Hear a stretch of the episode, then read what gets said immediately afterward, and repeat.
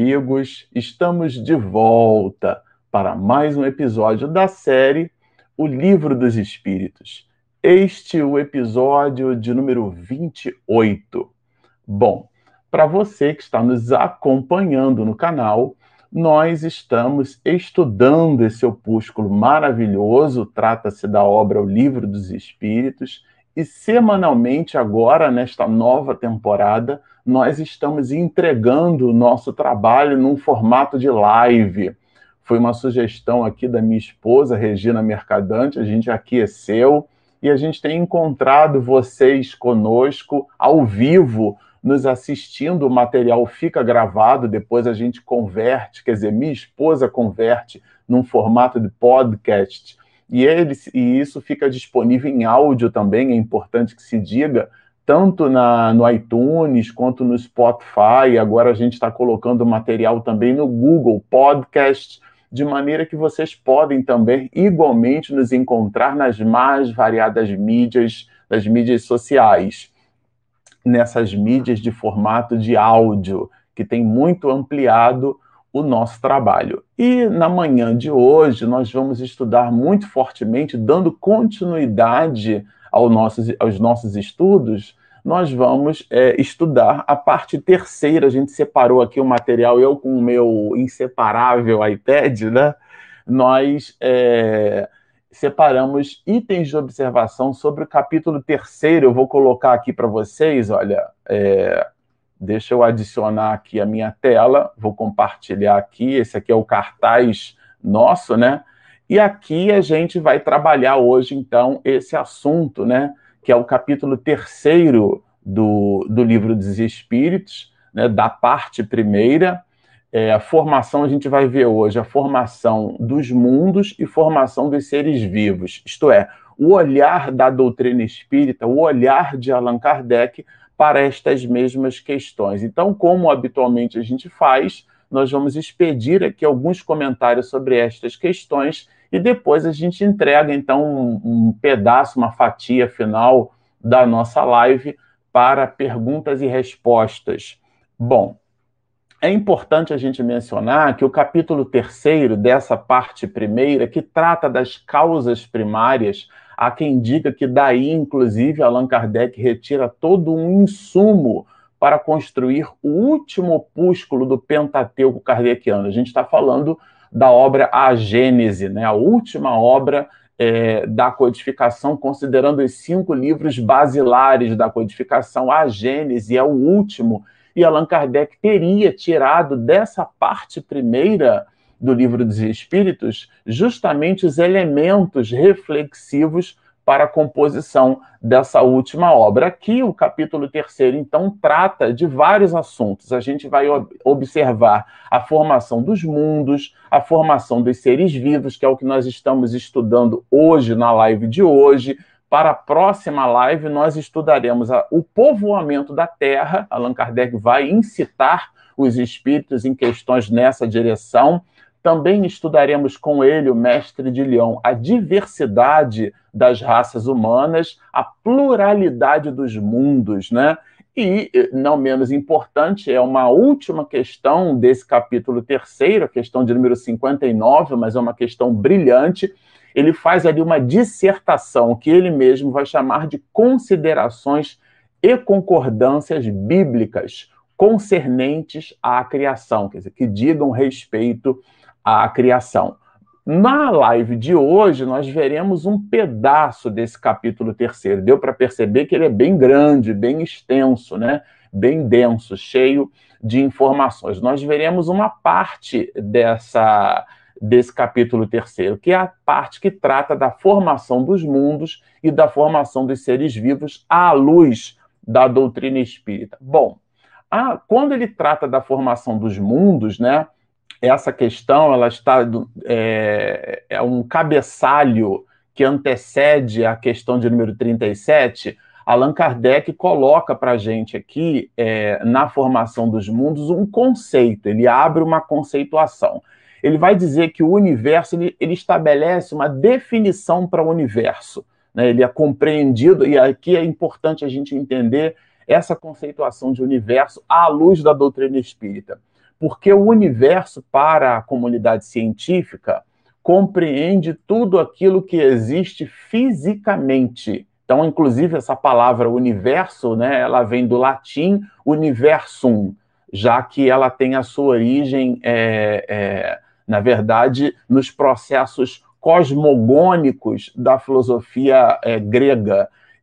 E na tradução para o latim, a gente vai encontrar essa palavra universum, que significa todo inteiro, ou tudo em um só, uma visão monista, não é? uma visão, é, essa ideia de unicidade. Aliás, é, existe um filme que foi uma, um retrato biográfico de um, de um físico brilhante, né? que trabalha justamente essa teoria de tudo, entendendo o universo como sendo nessa visão única, é a reunião de partes formando um todo, que a gente classifica, inclusive, isso como sendo um sistema, são partes independentes e interdependentes ao mesmo tempo, formando um todo ou unidade. Esse todo ou essa unidade, nos dias de hoje do século XXI, são compreendidas como tudo aquilo que representa ou diz respeito às questões físicas, às questões materiais. Vamos lembrar que a gente estudou aqui com, com Allan Kardec no Livro dos Espíritos essa visão e esse conceito de matéria como sendo a, a ponderabilidade, por exemplo, as características de massa como sendo a identidade é, dos compostos materiais.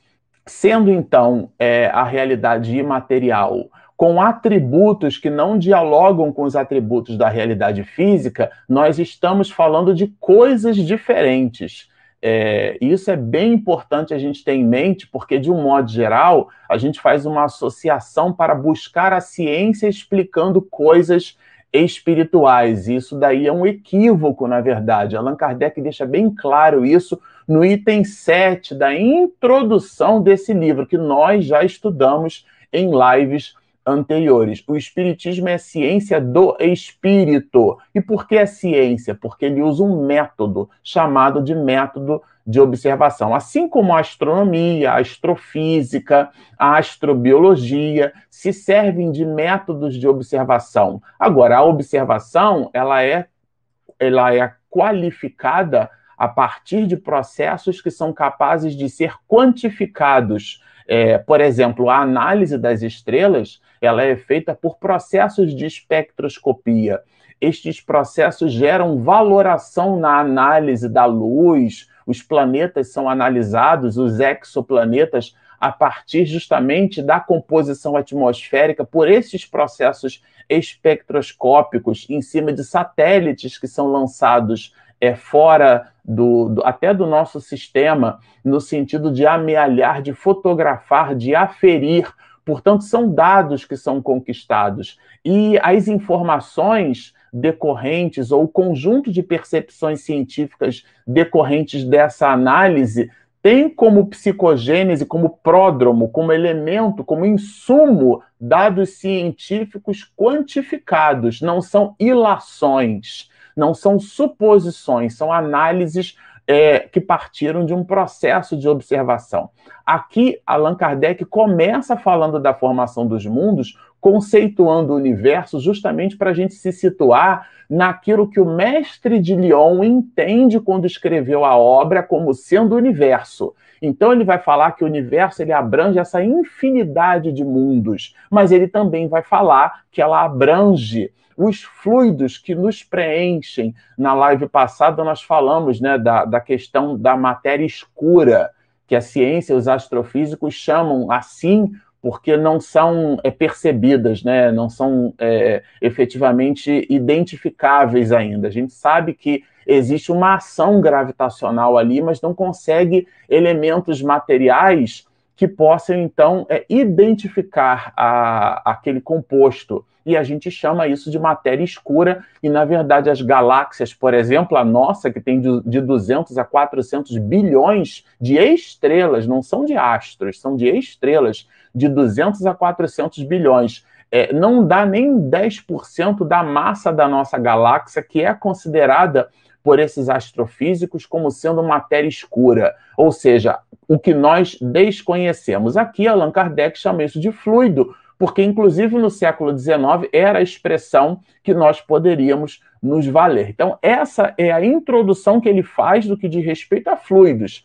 E começa falando sobre o universo, né? Eu achei essa questão bem interessante. Aqui é uma visão criacionista. A pergunta é criacionista. O universo foi criado ou existe de toda a eternidade como Deus? Essa é uma pergunta que confunde bastante a, a, nossa capacidade cognitiva, né? E a resposta dos espíritos é que só Deus o sabe. Eu fiz questão de citar essa questão como uma questão criacionista, porque de verdade, por exemplo, a maioria de nós já ouviu falar em algum momento né, na teoria do Big Bang. E a teoria do Big Bang, é, ela foi construída, né, conforme nós a conhecemos, a partir de um astrofísico brilhante, esse talvez pouco conhecido entre alguns, muitos de nós, chama-se Georges Lemaitre, ele era um padre jesuíta, e ele então constrói essa teoria que, na verdade, fala da expansão do universo. Existe muita confusão, não dentro da comunidade científica, isso é bem óbvio, entre físicos, astrônomos e astrofísicos. É, a teoria do Big Bang é uma teoria que explica a expansão do universo e não a sua gênese, a sua criação, como o universo foi criado. Esses processos criacionistas estão muito associados à visão teogônica do próprio universo e não numa visão cosmogônica, que não são jogos de palavras, são relações conceituais, porque de um modo geral, nós, inclusive os religiosos, nós misturamos as coisas e confundimos bastante. Então, de novo, a teoria do Big Bang trata, busca explicar por valorações, por análise observatória, né? Observatória, Jorge Lemaitre, por exemplo, é, fala do, do, usa, né? Aquilo que em astrofísica a gente chama de redshift. Que é que significa isso, né? Redshift significa a, a medição para o vermelho que indicam, não vou entrar aqui em detalhes, até porque eu não sou astrofísico, sou estudante e aluno dessas disciplinas, mas de um modo geral, um objeto que se distancia, é, a sua visão espectroscópica indica na análise é, espectral a luz vermelha como sendo um indicativo de que esse objeto está se distanciando. Então, analisando né, aquilo que a gente chama de universo observável. A astrofísica, inclusive, quando fala da finitude do universo, ah, o universo é finito.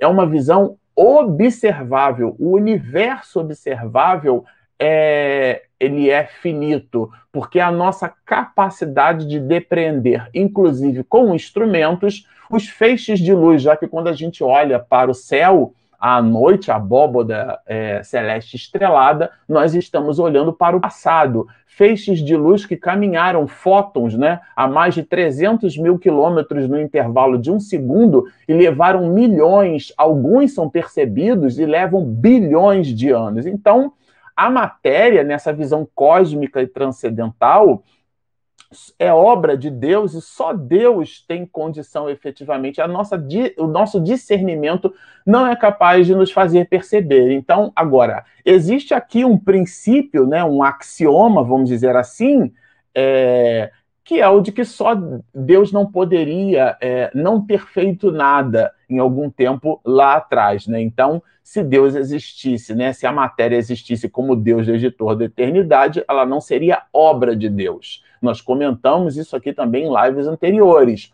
Isto é, quando a gente observa o universo, e em alguns astrofísicos dizem que o universo parece uma consciência pulsando, né? É, é, é, inclusive as estrelas, elas têm esse movimento que parece um movimento de pulsação, porque os astros que possuem luz própria, eles, grosso modo, eles aglutinam duas grandes forças: a força gravitacional, que tende a matéria para o centro, né? E um outro tipo de força, que é uma força de expansão, que tende a matéria para fora.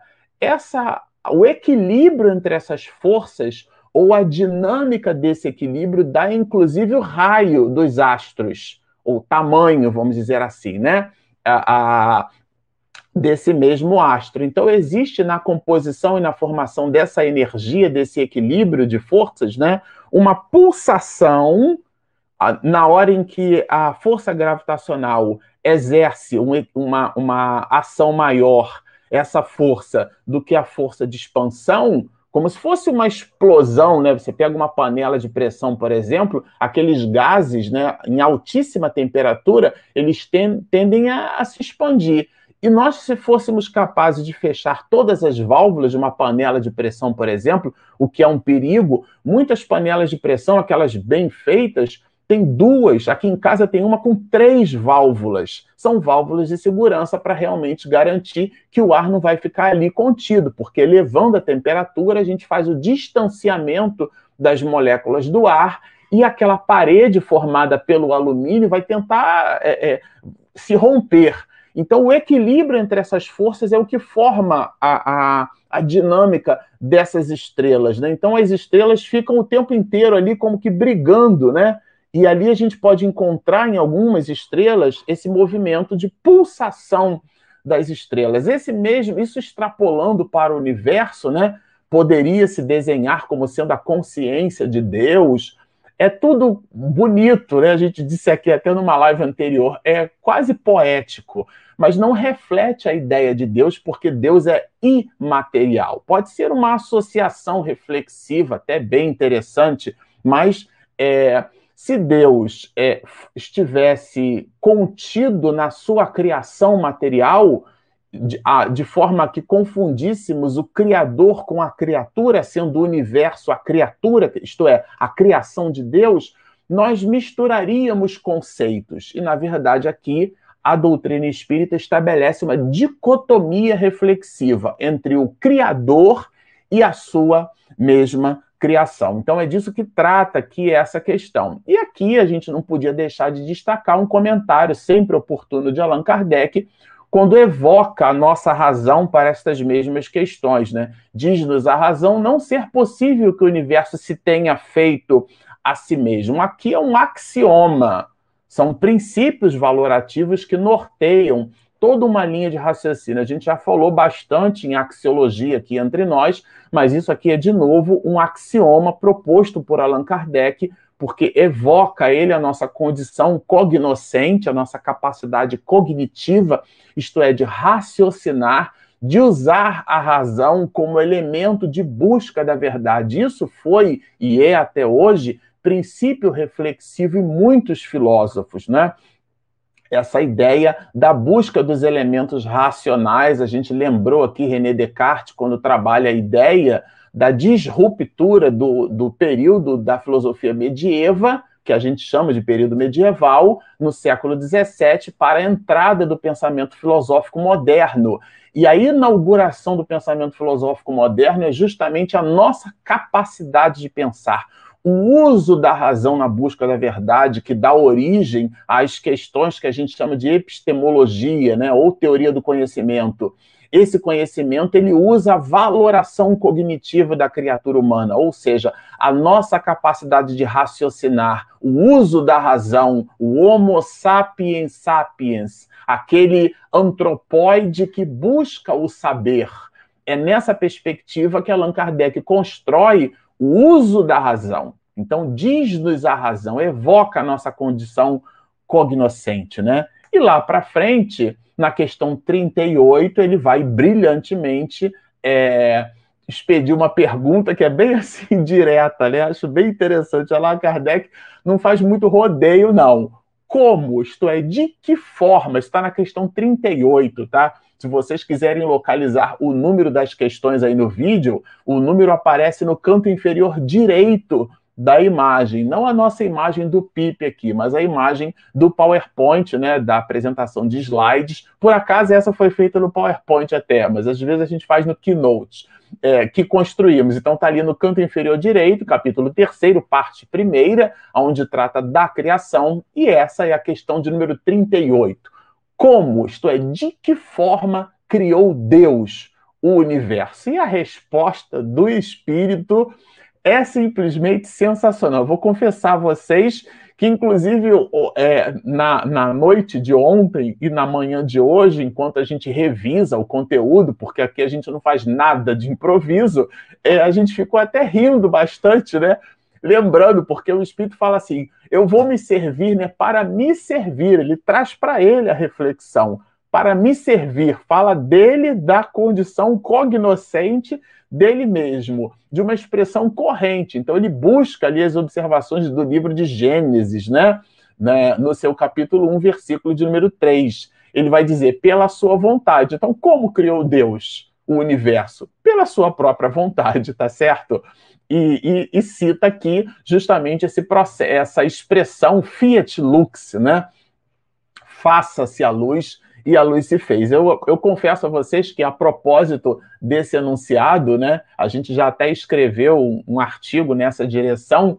Como estávamos eu e minha esposa, né? Habitualmente nós íamos para Goiás transmitiu o Congresso Espírita da Federação Espírita do Estado de Goiás, que é a Federação Espírita Estadual no Brasil com maior volume de congressos estaduais expedidos até hoje. Nós, inclusive, é, fizemos com muito carinho e gosto a retransmissão da 37ª edição. Depois vem o Paraná, né, com muitas edições também de congresso, mas Goiás é, é disparado a federativa estadual no Brasil com o maior número de congressos realizados e a gente, esse ano, agora completou 10 anos de enlace com essa federativa estadual e com amigos também que nós temos lá, Ivana Raschke, que atualmente é a presidente dessa federativa, muito amiga nossa. É, bom, nós, é, por essa habitualidade, nós estávamos, é, chegávamos sempre um ou dois dias de antecedência para montar todo o material ali técnico e cruzávamos com o especialista de som e víamos ali ele à mesa de som, né, fazendo aquilo que a gente chama de afinação da luz. E eu perguntei para ele, né, conhecedor, mas você agora é técnico de, de áudio, de, de luz, né, já que ele era técnico de som. Você agora trabalha com iluminação, é técnico de iluminação? E o outro passou assim é, e disse assim: ah, ele foi rebaixado. É uma briguinha lá entre eles, né? E eu disse assim: nossa, mas a luz é muito importante, né? E de fato, para filmagem, a luz é importantíssima. É, a luz é tão importante que no livro de Gênesis, e aí está como o Espírito respondeu aqui na questão de número 38, né? No livro de Gênesis, a gente vai encontrar um movimento de luz de Deus, né? Fiat lux, isto é, faça-se a luz, né? Só que, se a gente observar no versículo de número 3, a gente vai encontrar assim: Deus disse, e o rapaz falou assim: bom, então ele precisou falar, né? Logo, o, o, o som veio na frente da luz, dando assim uma importância para essas questões do verbo. A gente, inclusive, vai encontrar né, o verbo que se fez carne, falando especificamente de Jesus entre nós, a ideia da luz, da água, como a gente também vai perceber, que era uma visão. É, é, cosmogônica, né? como nós explicávamos a, a origem do, do, das coisas e do universo, essa visão monista e criacionista. Tales de Mileto, por exemplo, considerado o primeiro pré-socrático filósofo, o, o, o que inaugura, inclusive, o vínculo entre a filosofia e a astronomia, é, ele trabalhava essa ideia da água, né? Então a gente vai perceber muito essa visão. Agora, aqui, Allan Kardec vai perguntar na questão de número 39, como é que a gente pode conhecer a forma, quer dizer, o modo de formação dos mundos? Vocês, vejam que Allan Kardec faz perguntas assim bem interessantes, né? É, essa questão de número 39 é realmente bem interessante. E a resposta é uma resposta que nós destacamos aqui, é, é, é o seguinte, os mundos, né, é, eles se formam ali no final da resposta, pela condensação da matéria disseminada no espaço. Essa, essa, esse conceito de condensação, é, é, como é que se forma? Um, um, fenômeno básico de condensação, imaginem que você comprou no mercado uma lata dessas de alumínio, né? um chamate, vai, é, é conservado ali numa lata de alumínio, você colocou na geladeira, e está muito calor, você lembrou que comprou aquilo no mercado, tira da geladeira, coloca por sobre a pia de mármore, está fazendo outras coisas e depois lembra que colocou e busca para beber.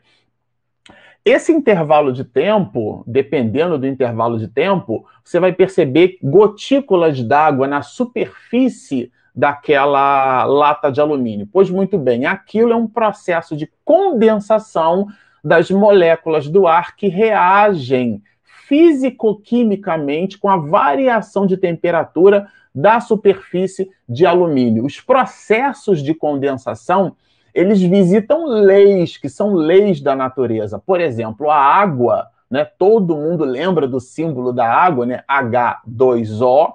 Esse H2 significa que existem dois átomos de hidrogênio e o O é o, o átomo de oxigênio. Os átomos possuem a sua unicidade porque possuem características próprias, em cima da quantidade de elétrons que possuem, da sua eletrosfera, da sua massa atômica, que está diretamente relacionada à quantidade de prótons e de nêutrons que possuem dentro do núcleo, formando no processo né, de, de gravitação desse mesmo elétron em torno do núcleo, do núcleo a chamada eletrosfera.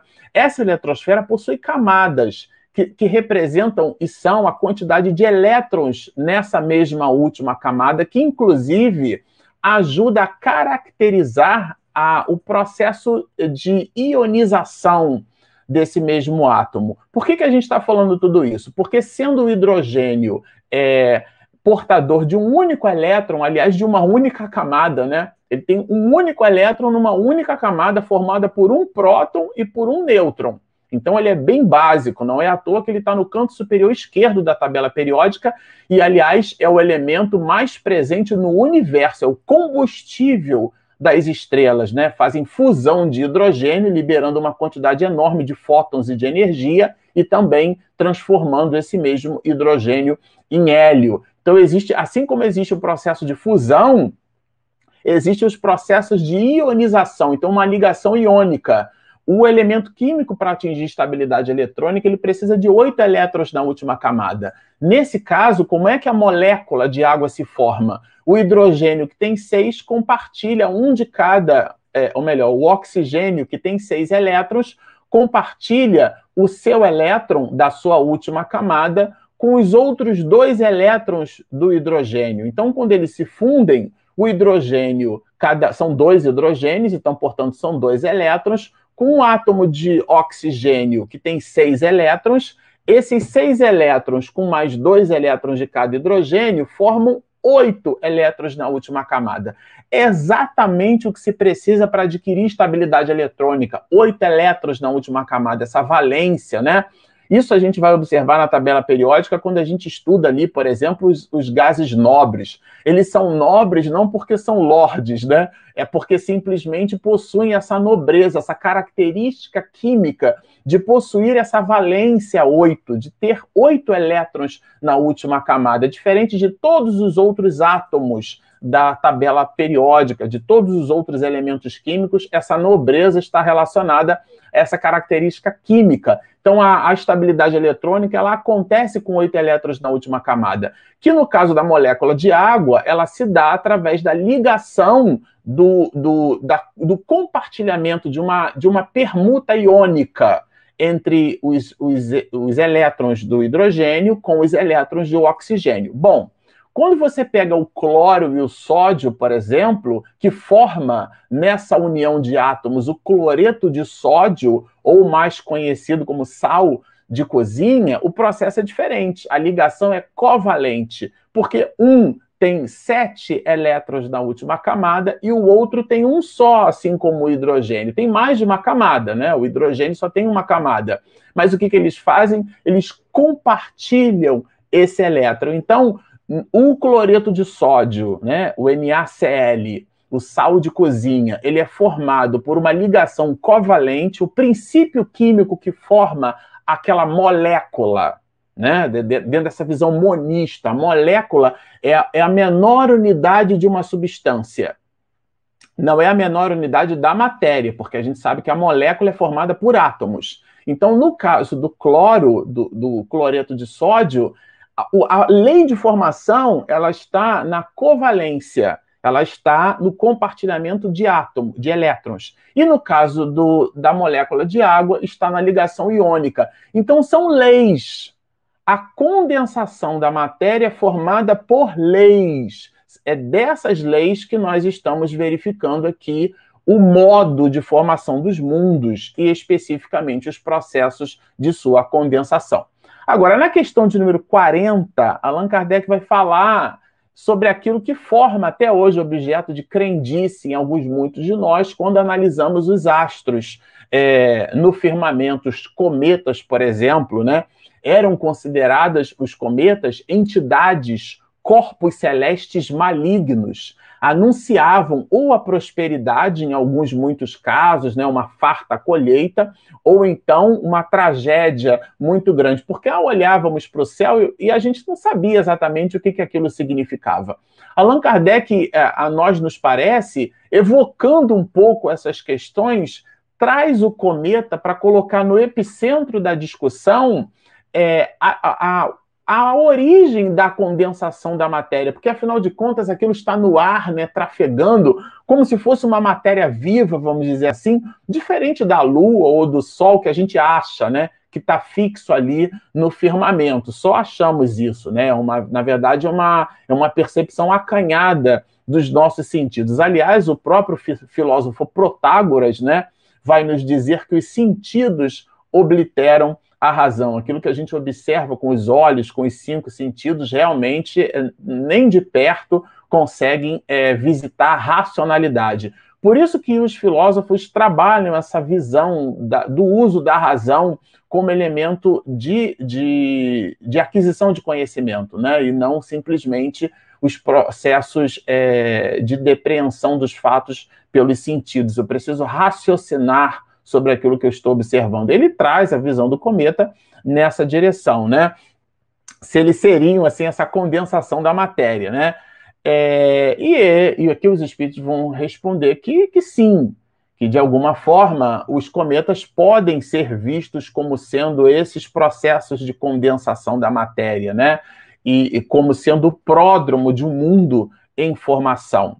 É, Agora, o que eles colocam na resposta, que, que inclusive citam como um absurdo, é a gente acreditar na influência desses corpos materiais. Aqui, muito fortemente, a gente lembra é, do, do, dos chamados horóscopos, né? Então, não confundir, por exemplo, astrônomo com astrólogo. O astrônomo é um cientista que usa os processos observacionais e constrói, a partir de valorações observacionais, é, proposições científicas.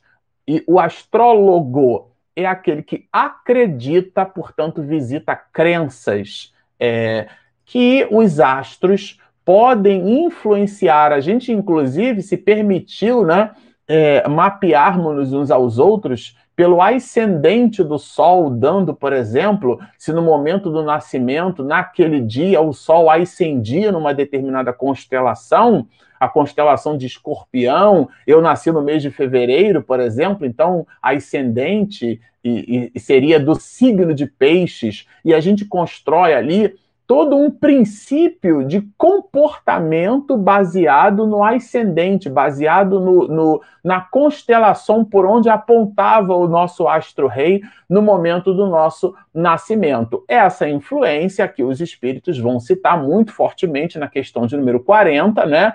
É, se você discorda, é, discorde dois espíritos da questão de número 40, porque a, a resposta é bem interessante. Eles citam que é um absurdo, né? Ah, e refiro-me à influência que vulgarmente lhes atribuís. Tá? Essa influência, ela está descrita, a gente vai estudar isso mais tarde, na questão 459 do Livro dos Espíritos, né? quando fala da influência dos espíritos, porque sendo a criatura humana uma criatura inteligente, essa influência é igualmente de ordem inteligente. Agora, os corpos celestes, eles de alguma forma exercem sim influência sobre fenômenos físicos. Então a gente vai observar na interação entre a Terra e, e a Lua, é, aliás, a, na proporção, né? A Lua é considerada o terceiro maior satélite perde para algumas, né, como por exemplo a, a, o satélite é, é, o, o, Europa, né, que é uma lua de Júpiter, né? Aliás, acredita-se que em possuindo água em, é, em, em Júpiter, nessa lua de Júpiter, né, Europa, a gente possa vir a, de alguma maneira, entender que existe vida ali.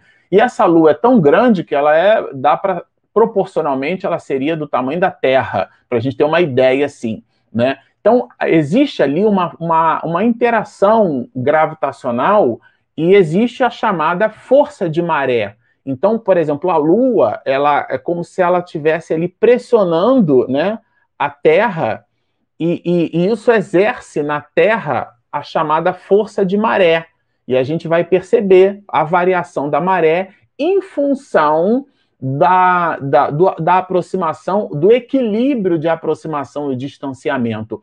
A Lua, inclusive, ela tem a sua face trancada na órbita da Terra, né? Ela gira junto com o satélite, mas a face é a mesma. Até num, num daqueles filmes, né, da, da, da, película cinematográfica, trabalha ali os, os Autobots, né? Aquela questão dos robôs é, meio que humanoides, né? Porque eram robôs que tinham braços e tudo. É, e, e o filme trata da face oculta da Lua justamente porque é a parte da Lua que a gente não vê. Nós observamos sempre a mesma face da Lua, porque a face da Lua está trancada na gravidade da Terra. Ali existe uma força chamada de força de maré. O professor é, doutor né, Sérgio Felipe, ele inclusive, ele é, extrapolando essas reflexões, ele chega a citar que a, a glândula pineal ela é capaz de perceber estas mesmas influências, que a mulher, de alguma forma, é capaz de perceber essas influências da força de maré, alterando para mais ou para menos o seu ciclo menstrual. O, o, o antropóide, de um modo geral, sente no seu corpo físico, diz-nos o doutor Sérgio Felipe, estas mesmas percepções. Então, aqui Trata-se de fenômenos físicos, não os confundir com os processos intelecto-morais. É bem interessante e importante fazer essa distinção. Agora, na questão de número 41, é, ele, como a gente está trabalhando a questão da gênese né, dos mundos, ele fala do desaparecimento desses mesmos mundos, né?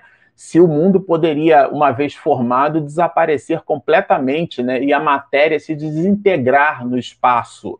É, a mesma matéria que compôs aquele mundo eventualmente se desintegrar. E a resposta dos espíritos na questão de número 41 é que sim. Né? A gente até lembra que, é, veja bem, é, uma citação de Carl Sagan, né, foi um, um cientista, um astrofísico, também pode ser considerado um astrobiólogo, né? É uma disciplina recente, inclusive, na comunidade científica, astrobiologia, que estuda a vida em exoplanetas, ou seja, a vida é fora, em planetas fora do nosso sistema, fora da órbita, da ação gravitacional do nosso astro-rei. Então, nessa perspectiva, esse astrobiólogo, esse astrofísico, físico e filósofo brilhante, né, Carl Sagan, é, eu li um livro dele, e, mas ele tem, por exemplo, vários, mais de 200 artigos publicados, né? Ele foi um homem brilhante, trouxe várias contribuições para a comunidade é, astrofísica.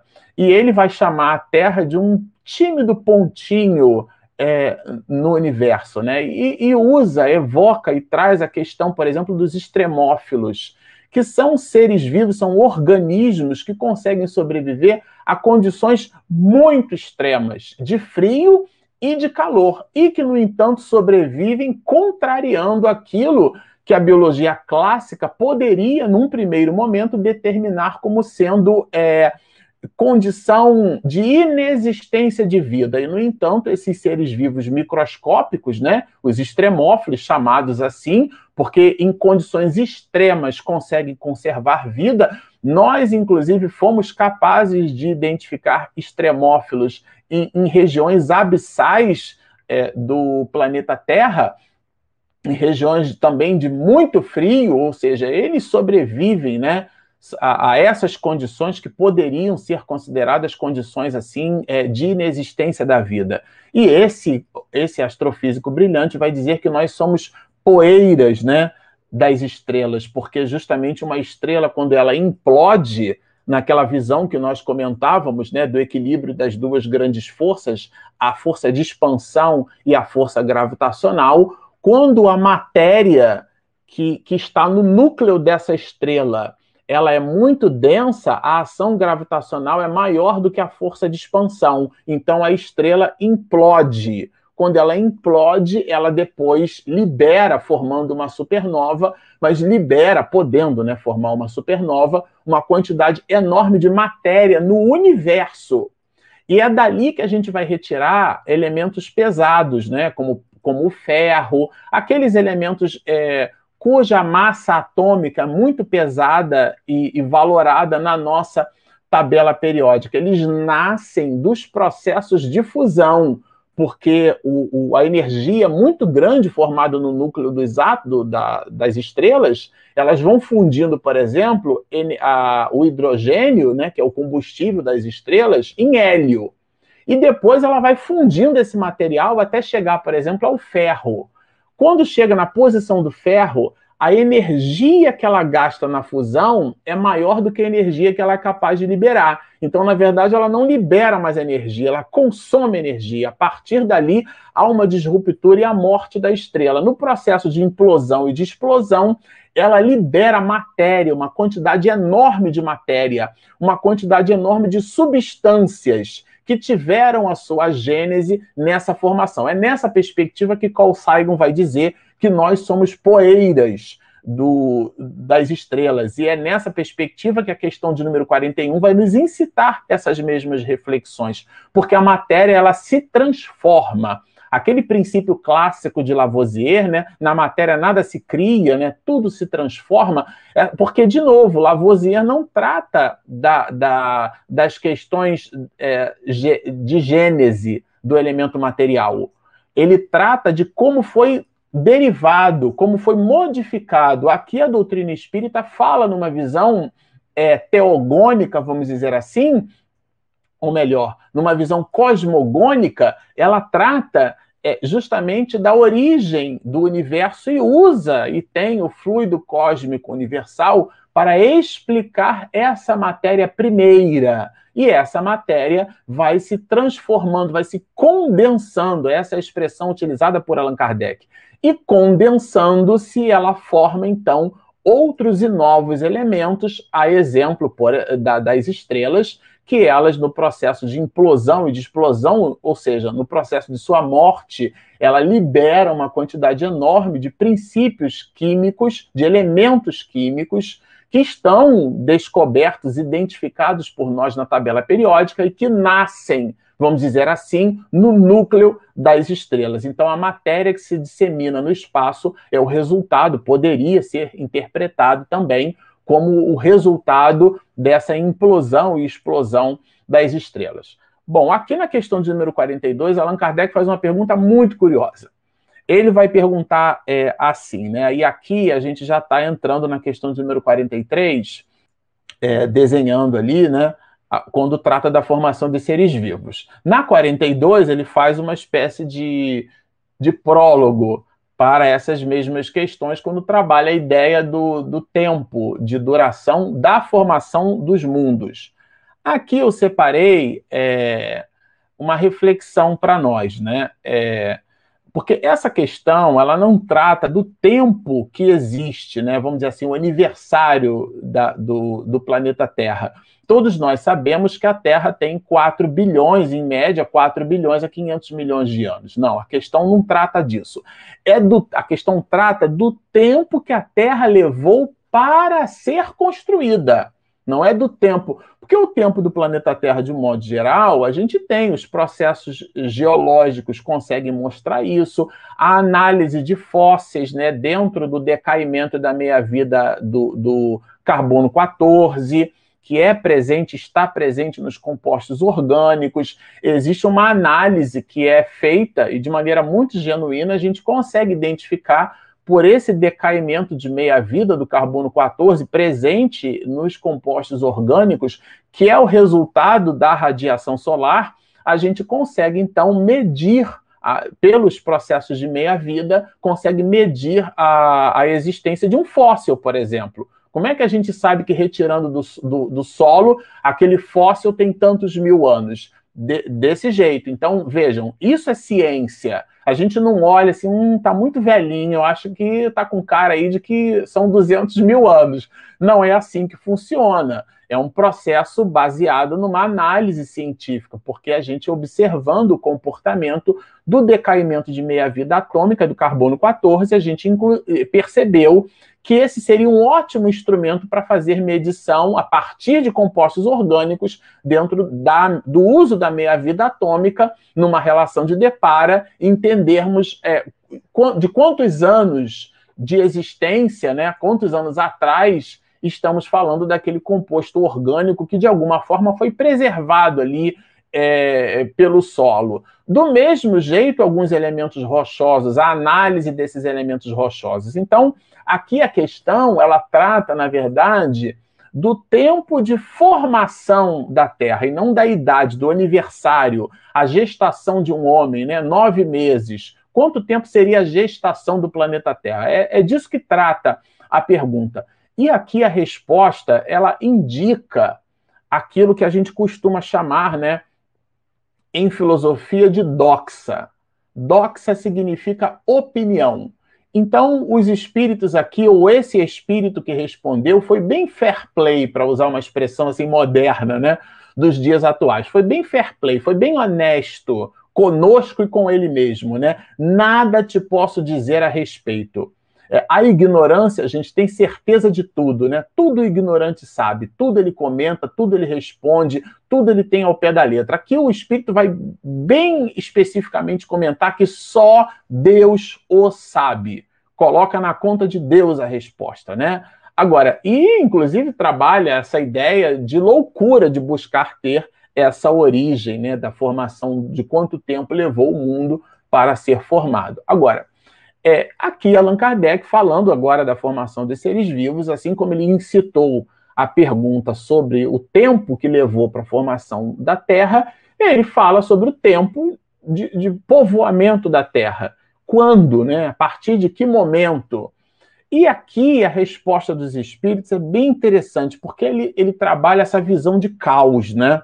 É, que vem de um verbo né, grego, Aliás, tudo que a gente tem é, hoje em língua portuguesa, nessa disciplina, de um modo geral, considerando que Allan Kardec foi francês, vem do francês clássico, aqui é uma tradução de Guilhom Ribeiro, mas vem do grego e vem do latim. A língua portuguesa não existia, né? A língua portuguesa passa a existir a partir ali daquele movimento dos bárbaros, numa região chamada Península Ibérica, que fica ali, se a gente olhar para o mapa, né?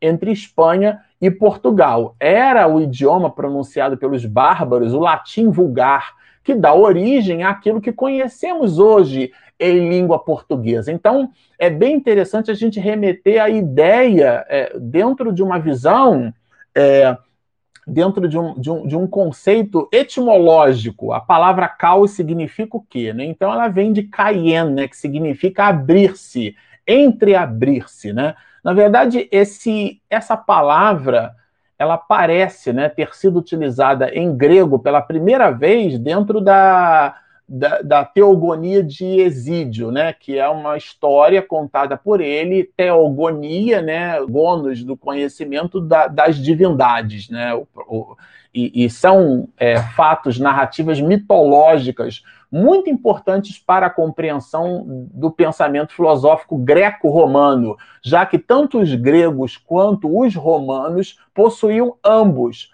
os seus deuses e os seus processos mitológicos. A mitologia é o pródromo da tentativa humana de explicar de maneira racional, muito embora a mitologia não visite aspectos racionais, mas de buscar explicar as coisas na sua origem. Depois nós expandimos isso, né?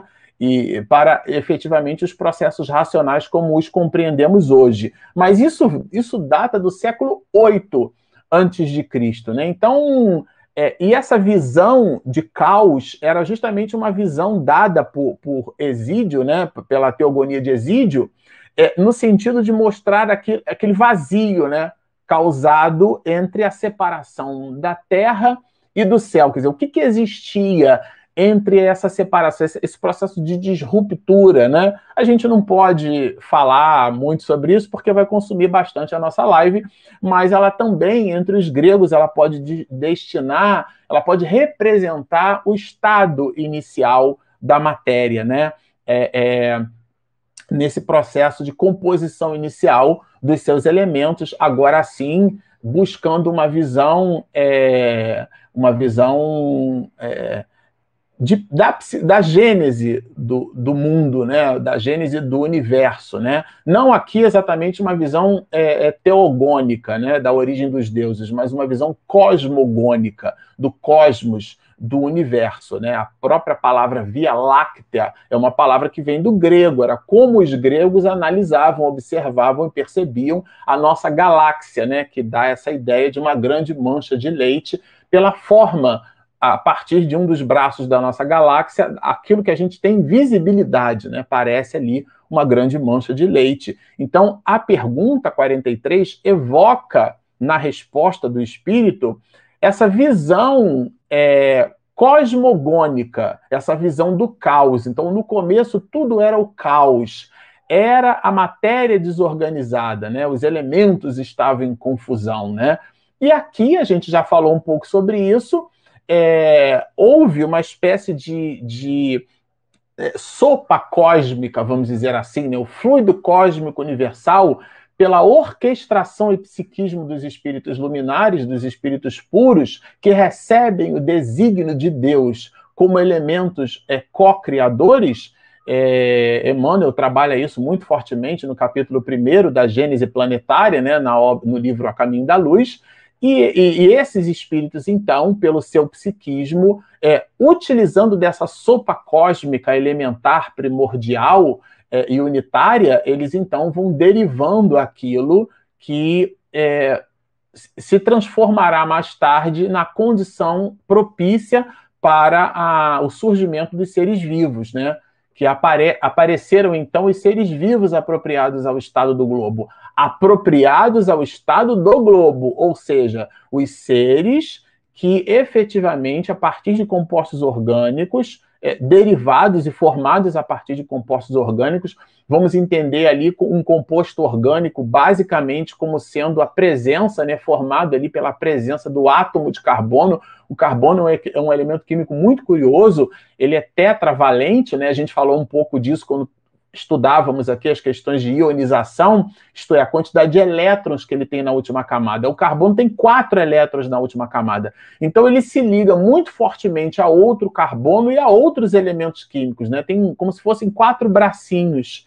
Então a estabilidade eletrônica precisa de oito, ele tem uma facilidade muito grande de se ligar, porque tendo quatro elétrons na última camada e sendo a estabilidade eletrônica 8 é diferente de um átomo, como a gente citou aqui, da, da, ligação covalente entre o cloro e o sódio, né?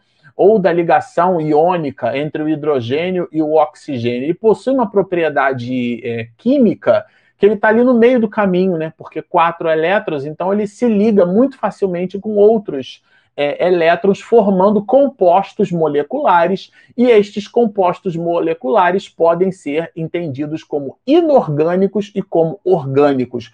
Os que favorecem né, a ignição da vida são os compostos orgânicos. Então, os açúcares, o, o, as moléculas de gordura, a gente vai encontrar ali muito fortemente a presença do, do, hidrogênio também, do carbono, do oxigênio, do nitrogênio. Aqui não é uma aula de química, até porque eu não sou químico, mas é para a gente entender que no planeta existiu num dado momento um ecossistema favorável à agregação molecular de compostos orgânicos que deram origem à ignição da vida como nós a conhecemos. É, é isso que cita, né, através dessa visão de caos, a questão de número 43. Agora, aqui Allan Kardec faz uma pergunta bem curiosa. E de onde vieram os seres vivos? Né?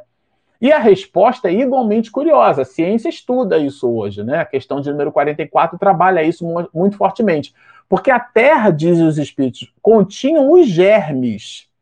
Aqui a gente pode até lembrar um pouco da ideia da, da geração espontânea, né? E, e a resposta continua.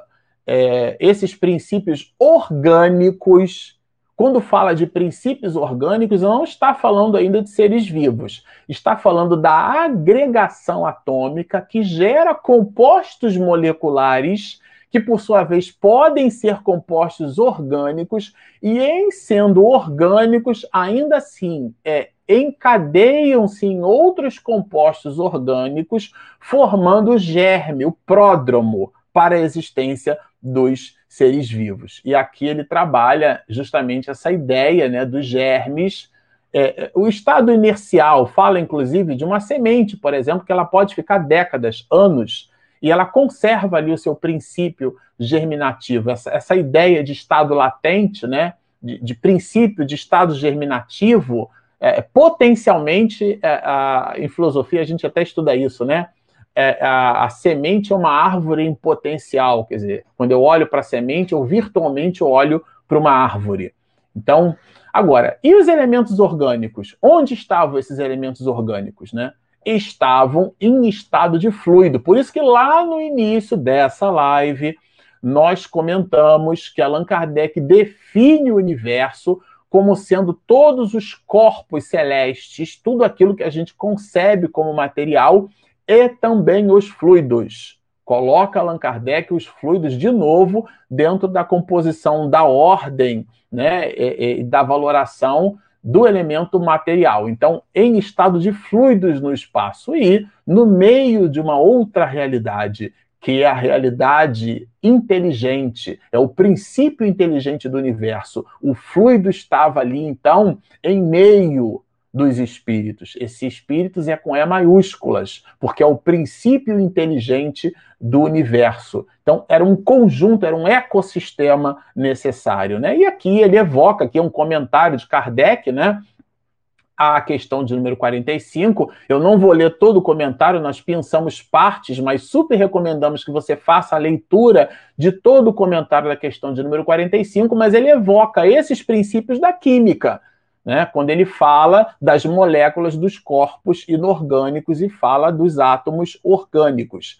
Aqui é importante a gente lembrar que, é, que existem dois tipos de moléculas orgânicas. Existem as moléculas orgânicas naturais, aquelas que podem ser encontradas, por exemplo, nos organismos vivos, né, os, é, as chamadas biomoléculas, são moléculas que, que são, inclusive, processos de transformação do próprio, da, da própria bioquímica dos seres vivos, né? Tá certo? Então, essas. É, algumas dessas podem, de alguma forma, serem sintetizadas em laboratório, muito embora é, sejam construídas a partir de processos bioquímicos, mas é, concebendo a análise da molécula, isto é, do elemento primordial, da substância primordial e conseguindo isolar ou, ou mapear essas moléculas de alguma forma em laboratório. Para algumas, nós conseguiríamos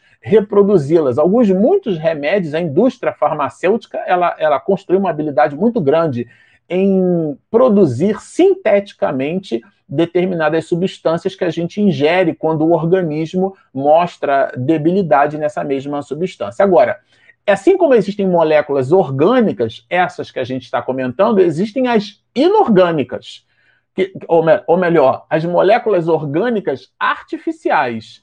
É, o que são elas? São as, como o nome já diz, são construídas por artifícios, né? É, Para ficar fácil de entender, é com o plástico, por exemplo. O plástico pode ser considerado um composto orgânico artificial. Geralmente a gente, quando remete essa palavra orgânico, lembra de órgão. E aí a gente lembra de pulmão, fígado, né? É, é, não está de todo errado, mas é uma visão incompleta desse conceito de, de, de órgão nessa perspectiva, né? Então, aqui, essas moléculas orgânicas artificiais são aquelas, então, que são substâncias que não existem na natureza, né? E, aí, e, são fabricadas pelo ser humano. Né? A maioria dos compostos orgânicos, por exemplo, são, são fabricados artificialmente. Isso é interessante para a gente estabelecer assim, uma distinção do que, que Allan Kardec está tratando aqui. Ele era um professor de sua época. É importante a gente lembrar. De, quando começou a codificar a doutrina espírita, tinha 30 anos de magistério. Quando ele fala de química, ele sabe exatamente do que, que ele está falando, tá certo? E é disso que a gente está é, relembrando aqui. Bom, a menor perturbação nessas condições físico-químicas, né, elas podem impedir a, a, a, união desses elementos químicos, que é tudo isso que a gente comentou até agora dentro desses processos físico-químicos, tanto no caso dos átomos, né, que formam moléculas, quanto dos processos de condensação, que são as propriedades todos os professores de física sempre enunciam questões né, em condições normais de temperatura é, e de pressão, porque são os elementos que alteram é, a, as propriedades materiais. E é disso que ele está falando, dessa perturbação dessas condições, né, que fazem a, a, a alteração desses elementos. Agora, se isso a gente observa diuturnamente, porque não se daria o mesmo com os elementos orgânicos, já que a gente os observa com os inorgânicos? Essa é a reflexão de Kardec, né? Durante anos se conservam é, germes de plantas e de animais. A gente vê isso, observa isso hoje. E Allan Kardec trabalha essas reflexões, né? A gente não observa, por exemplo, um grão de trigo, coloca ele assim como vários outros grãos, né? depois de séculos, gente, ele vir a germinar, quer dizer, o princípio germinativo ali presente, conservado, então ele extrapola essas mesmas reflexões, é, trabalhando a ideia de vitalidade destes mesmos compostos orgânicos, como sendo então a matéria, esse estado de ignição, né? ele faz uma comparação. Quando o conjunto ecossistema material é, essas condições de temperatura, de pressão, de condições físico-químicas, bioquímicas, é, de eletrificação, essas condições favorecem o ecossistema necessário para o surgimento da vida. E, e, e isso hoje se apresenta para nós, vamos dizer assim, debaixo das nossas vistas, né? E de nenhuma maneira o entendimento disso diminuiria a grandeza de Deus. Essa é a reflexão de Allan Kardec. Ele vai dizer que, muito pelo contrário, Entendendo a sublimidade desses mecanismos, é que a gente então vai perceber a infinidade dos meios de que se serve a divindade para a construção dos mundos e para a construção dos seres vivos, né? Agora, é bem interessante. Lembra que nós comentamos que doxa não, em, em, em, num, em grego, né, significa opinião? Isso é uma teoria. E o próprio mestre de Leão, gente, está no comentário da questão de número 47. Esta teoria não resolve, é verdade, está entre vírgulas. Não foi feito só para respirar vírgula. Isso é um aposto, é para dar destaque ao enunciado. Esta teoria não resolve, é verdade. Olha, enfaticamente lembra-nos, o, o, o, Allan Kardec era um homem de ciência. A questão da origem dos elementos vitais não resolve, porque é uma teoria. Agora, mas Deus tem seus mistérios, e aí lembra as questões iniciais do livro dos Espíritos. Nem tudo aquilo é nos dado a conhecer. Visita os limites da nossa investigação. Bem interessante. Aqui, na questão de número 46, ele já trabalha um outro aspecto, né? Ele trabalha o aspecto da geração espontânea. Essa questão de número 46 ela, ela visita essas questões da geração espontânea, fala desses germe primitivos espíritos, né? Se, se existe, né, genuinamente ele pergunta. E a resposta, por tudo aquilo que a gente já, inclusive, acompanhou na reflexão que Allan Kardec estabelece, sim. Mas o germe primitivo, ou seja, o elemento primeiro, já existia em estado latente. Então, ali não é a origem, ali ainda pode ser entendido como um efeito. Então, mesmo o princípio germinativo de uma semente não é a gênese da própria semente. Ali ainda assim pode ser considerado como um efeito, porque existia um germe primitivo ao primitivismo da própria semente. É disso que trata a questão. Então, a gente aqui agora vai continuar na resposta dos espíritos, quando eles falam do tecido humano que entra em estado de putrefação, né? é, quando da decomposição cadavérica, e ali desabrostam, vão, desabrocham, né, vamos dizer assim, vermes, muitos vermes, né, pela fermentação pútrida da decomposição do corpo, né? E então são, vamos dizer assim, na expressão dos espíritos, é um, é um exercício, né, para nossa compreensão, é, elementos é, é orgânicos é, dormitando esperando no processo de fermentação e de, e de apodrecimento dos órgãos o seu surgimento. Né? É, é uma, lembra, né? O Espírito faz essa associação, resgata isso para nós. Né? Quer dizer, a matéria ela apresenta elementos em ignição, vários elementos em ignição. Agora, a espécie humana, e aí ele está falando do Homo sapiens sapiens, né? é, já, já ela, né, a nossa espécie, ela se encontrava entre esses elementos orgânicos? É a resposta, ou seja, os elementos orgânicos contidos no globo. Quando a gente fala, inclusive, da espécie humana, a gente lembra de humanidade, essa ideia de humus, essa ideia do, do, do, do limo da terra, que dá, inclusive, a visão de humanidade, esse referencial como sendo o mesmo, do limo, né? Sim, mas veio a seu tempo. Ou seja, quando esse ecossistema apresentava condições necessárias, o homem se formou do limo da terra. Bem interessante essa questão. Aqui na 48, a penúltima questão, Allan Kardec vai perguntar se a gente conhece a época do aparecimento do homem. Aí a resposta dos espíritos aqui não. Os cálculos, inclusive, vai citar que são cálculos quiméricos. Nós temos uma visão aproximada. Bom, aqui na questão de número 49 e última, aí ele já trabalha o, o, a ideia do germe da espécie humana, né? É, se, se, esse germe é, ele, ele se encontrava, ou seja, o, o, o pródromo, o elemento de ignição da vida, como nós a concebemos dentro do humanoide, é, se ela não poderia né, se formar espontaneamente, poderia dar ensejo à formação espontânea dos homens. Né? E aí os espíritos vão responder, de novo, visitando a nossa capacidade de compreensão, que isso está nos desígnios de Deus. Mas continua com a resposta.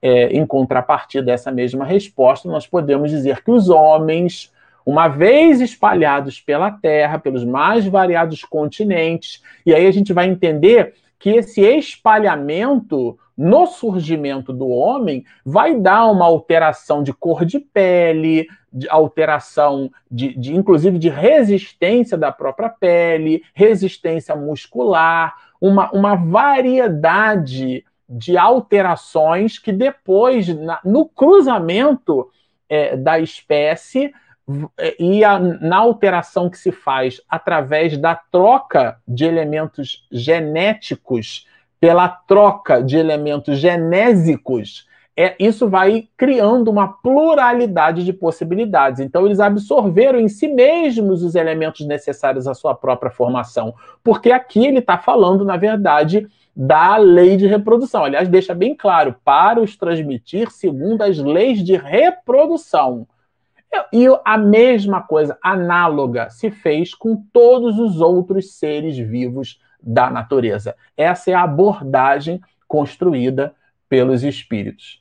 Bom, vocês depois vocês podem revisitar o, o, o, vídeo, né? fazer cruzamento com outras questões que nós citamos ou com outras obras da própria codificação para ampliar as possibilidades, tá certo? Eu sei que é muito conteúdo, reconheço, por isso, até que a orientação da minha própria esposa, a gente colocou no formato de slide também, para vocês irem acompanhando o texto, porque facilita um pouco, né? E, e a Regina já está até aqui do meu lado, dando feedback que vocês gostaram. Na medida do possível, a gente vai procurar entregar as nossas lives assim. Bom, tem, temos aqui duas perguntas, não é isso? A primeira delas é da Arlene. Amigo, pode-se dizer que não que não deu Deus, o homem, direito tudo saber? É, é, se a gente considerar o homem essa visão do antropóide como nós o concebemos agora, é sim, Arlene, eu, eu vou dividir com você essa impressão. Por outro lado, se nós concebermos a, a visão do humanoide como sendo uma visão transiente na sua historiografia espiritual, existirá um momento na nossa evolução que não é o momento do homem no planeta Terra, esse momento lá para frente, em outros planetas, em outras condições, favorecerá a compreensão de, de, de questões que, de fato, na nossa percepção evolutiva, nós ainda não temos condição de amealhar. O Daniel, Daniel pergunta para nós aqui. Marcelo, na estrutura complexa do átomo, por que do axioma é mais difícil mudar um hábito do que mudar um átomo? é, é uma mistura, né, Daniel, daquilo que a gente consegue é, conceber como física do que propriamente como como comportamento humano, né? Porque eu, eu vou dizer a você que, de um modo geral, essa é, é uma, é uma visão interessante, mas ela, de algum modo, me parece uma visão um pouco pessimista, né? Veja, quando a gente coloca que é mais difícil, a gente também não está dizendo que é impossível. É porque exige esforço, exige trabalho. Aliás, mudar um átomo é muito difícil, tá certo? E aí, se, se eu fizer essa, essa comparação, né? O, o, as estrelas mudam átomos, né? Quando ela faz o processo de fusão, ela transforma hidrogênio em hélio. É possível modificar átomos, é possível, no processo de fissão nuclear, gerar aquilo que a gente concebe como uma energia nuclear, né? que, aliás, é uma energia muito grande. É, haja visto aí as duas bombas na história da humanidade, uma em Hiroshima e outra em Nagasaki, né? depositadas é, pelo poder bélico é, americano a propósito de uma invasão a praticamente um quarto de toda a frota naval americana, né, que descansava num pier em Pearl Harbor. Aliás, isso foi objeto até de um filme. Os japoneses deram a volta e então surpreenderam praticamente um quarto de toda a frota naval americana é, e foi uma, uma cena de, de, de morte. Várias pessoas foram dizimadas, inclusive hospitais foram, foram explodidos. E aqueles pilotos japoneses que levavam então aqueles artefatos, aquelas bombas, depois que não possuíam mais bombas para lançar no solo, eles mesmos escolhiam o lugar para se lançar em postos de gasolina, que explodiam, né? inclusive os, os, os pilotos kamikazes. Daí essa expressão. Então a guerra realmente produziu uma cena drástica de devastação, e isso depois incitou né, a raiva dos americanos, vamos chamar assim, e depositaram essas duas grandes bombas que, que dão para a gente uma dimensão do que, que é a fissão nuclear, né? A manipulação disso Agora, eu prefiro acreditar que nós somos criaturas que tendemos ao infinito. É, e, de novo, Daniel, é mais difícil, mas não é impossível. Para isso, nós estamos encarnados, para a gente modificar é, a, as nossas questões. E Regina já está apresentando aqui para mim uma outra pergunta, não é isso, Regina? E para a gente encerrar, que é a pergunta do Márcio Vasconcelos. Marcelo, acha que a pessoa se transforma pelo conhecimento? E ele complementa: ou seja, se a ciência provasse Deus, as pessoas iriam mudar moralmente? A sua pergunta é bem interessante, viu, Márcio? Seria uma live de uma hora e meia só para a gente tratar dela, né? Por amor a Deus, a gente queimou as pessoas na Idade Média, né? Então, é, de fato, a gente. A tese não é minha, a tese é de Jesus, é, é, e ele muito positivamente vai nos dizer: conhecereis a verdade, e a verdade vos libertará. Então, o conhecimento da verdade, o esclarecimento, que a gente chama, quando estuda o Espiritismo, de revelação. Revelar é tirar o véu. Tirar o véu de algo é por luzes. Aquilo existia, mas nós não conhecíamos. Então, de todos os seres vivos, seres vivos né, por sobre a face da Terra, Daniel, nós somos o único com privilégio da cognoscência. O que é que significa isso? A condição da racionalidade. Ela certamente nos conduzirá ao prazer do amor, do amor genuíno, aquele amor no diálogo de Jesus com Pedro, né? Em cima das três questões, Pedro, tu me amas, né? o, o, o, amor nas mais variadas perspectivas. Um, num determinado momento da nossa história evolutiva, nós vamos perceber, é, por inteligência mesmo, que é muito importante amar, que é sensacional. E o amor não é sexo, porque cães fazem sexo, mas não amam. O amor ele se apresenta numa condição transcendental, numa condição metafísica. Isso o conhecimento nos favorece. Agora, quando a gente fala de prova, a ciência prova aquilo que ela é capaz de tangibilizar. A prova passa por processos de ponderabilidade. Ponderar algo é medir, é pesar. Deus é impesável. Tá certo? Porque Deus não tem peso, ele é imaterial. Nessa perspectiva, Deus é improvável, porque a ciência não consegue provar Deus. Nenhum elemento reflexivo prova Deus. Nós citamos aqui no início da live, né? A ciência, quando trata com Jorge Lemaitre a questão da teoria do Big Bang, não é uma teoria criacionista. Todos os astrofísicos modernos que promovem é, é, ideias sobre a, a, criação do universo a partir de uma visão cosmo, cosmogênica, né? E a partir dessa percepção de Jorge Lemaitre, de uma visão de expansão do universo, todos Todos os astrofísicos atualmente existentes, por mais brilhantes que sejam, são teses. Eles não são capazes de provar a criação do, do mundo. Eles conseguem, com instrumentos, mostrar a expansão do universo, mas ainda assim estamos falando do efeito e não da causa. Essa causa que é Deus, ela está numa relação, Aristóteles chama de metafísica. Santo Agostinho também e Tomás de Aquino trabalham essas proposições metafísicas, até porque Santo Agostinho bebeu da, das águas de Platão, que trabalhava a teoria das ideias, e Tomás de Aquino bebe muito do conhecimento de Aristóteles, que muito fortemente trabalha essa visão transcendental. Isso é imaterial. Então, quando a gente fala de prova, a gente está pegando uma coisa que é imaterial e está usando elementos materiais para provar o que é imaterial. Ninguém prova o que é imaterial com coisas ou com elementos materiais. Nessa perspectiva, são frutas com sabores diferentes. A gente está misturando aqui, formando uma, uma salada, né? Que pode ser muito saborosa, mas que os sabores certamente vão se confundir.